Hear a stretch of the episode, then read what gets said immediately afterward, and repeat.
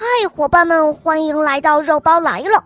今天的故事是希尔小朋友点播的，让我们来听听他的声音吧。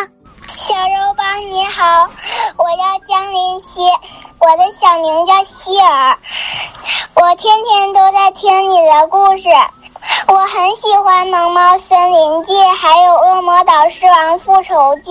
我想点播一个故事，故事的名字叫《闪光的鱼》。好的，小宝贝，你点播的故事马上就要开始喽。下面请收听《闪光的鱼》。有一位善良的老公公，他的儿子死了，现在他不知道他和他的老伴儿怎样的生活下去。因为他的老伴儿也上了年纪，而且还生了重病，每天他到树林里去拾柴火，然后再卖掉那些柴火，买回面包。就这样，他们凑合着过着日子。这一天，他在树林里边走边哼哼，这时候他遇见了一位长着长胡子的先生。这位先生说。我知道你的日子很艰难，我很乐意帮助你。这是一只钱包，里面装了一百枚金币。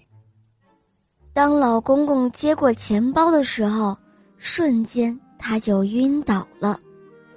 等他苏醒过来的时候，那位先生已经不见了。老公公回到家里，把这一百枚金币藏在了一堆肥料下面。没有向他的老伴提起这件事情。这位老公公心里想，他要是把钱给了他的老伴，不出几天，钱就要花光了。到了第二天，他照常到森林里去拾柴火。那天晚上，他看到饭桌上摆满了好酒好菜，就警觉了起来。问他的妻子说：“哦，你怎么能买到这些东西呀？你哪儿来的钱呢？”我把那堆肥料卖掉了，所以就有了钱。他的老伴儿回答说：“什么？你简直是胡闹！那里面藏着一百枚金币呀！”第二天。老公公在那片树林里一边走一边叹着气，这时候他又遇到了那一位长着长胡子的先生。我知道你的运气不好，那位先生说道。不过别难过，我再给你一百枚金币。这一次，老公公把钱藏在了一堆炉灰里。第二天。他的老伴儿卖掉了那一堆炉灰，又买了满桌子可口的酒菜。老公公回到家，看到这种情景，什么也没有吃，一头就扎在床上，气得直扯自己的头发。到了早晨，他正在树林里哭哭啼啼，那位先生又来了。这一次，我就不给你钱了。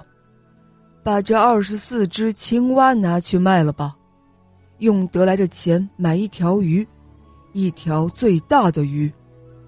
老公公按照那位先生所说，卖了青蛙，买了一条鱼。到夜里，他发现这条鱼闪闪发光，它所发出的强烈光芒照亮了四周，拿着它，就像提着一只灯笼。到了晚上。他把这条鱼挂在窗外，这样可以使鱼保持新鲜。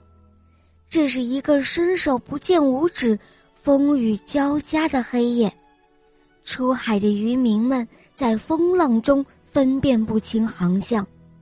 他们看到老公公窗外的亮光，就朝着这个光亮航行，安全的返航了。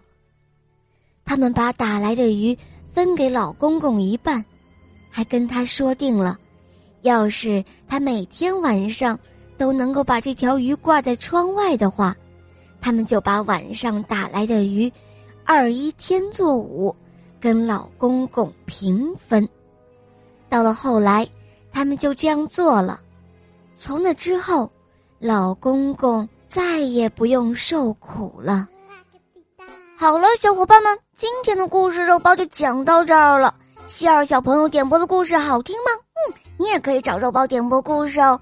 打开公众号搜索“肉包来了”，在那儿可以给我留言，也可以在喜马拉雅搜索“小肉包童话《恶魔岛狮王复仇记》”，有六十集，非常好听哦。小伙伴们，赶快搜索收听吧。好啦，我们明天再见哦，么么哒。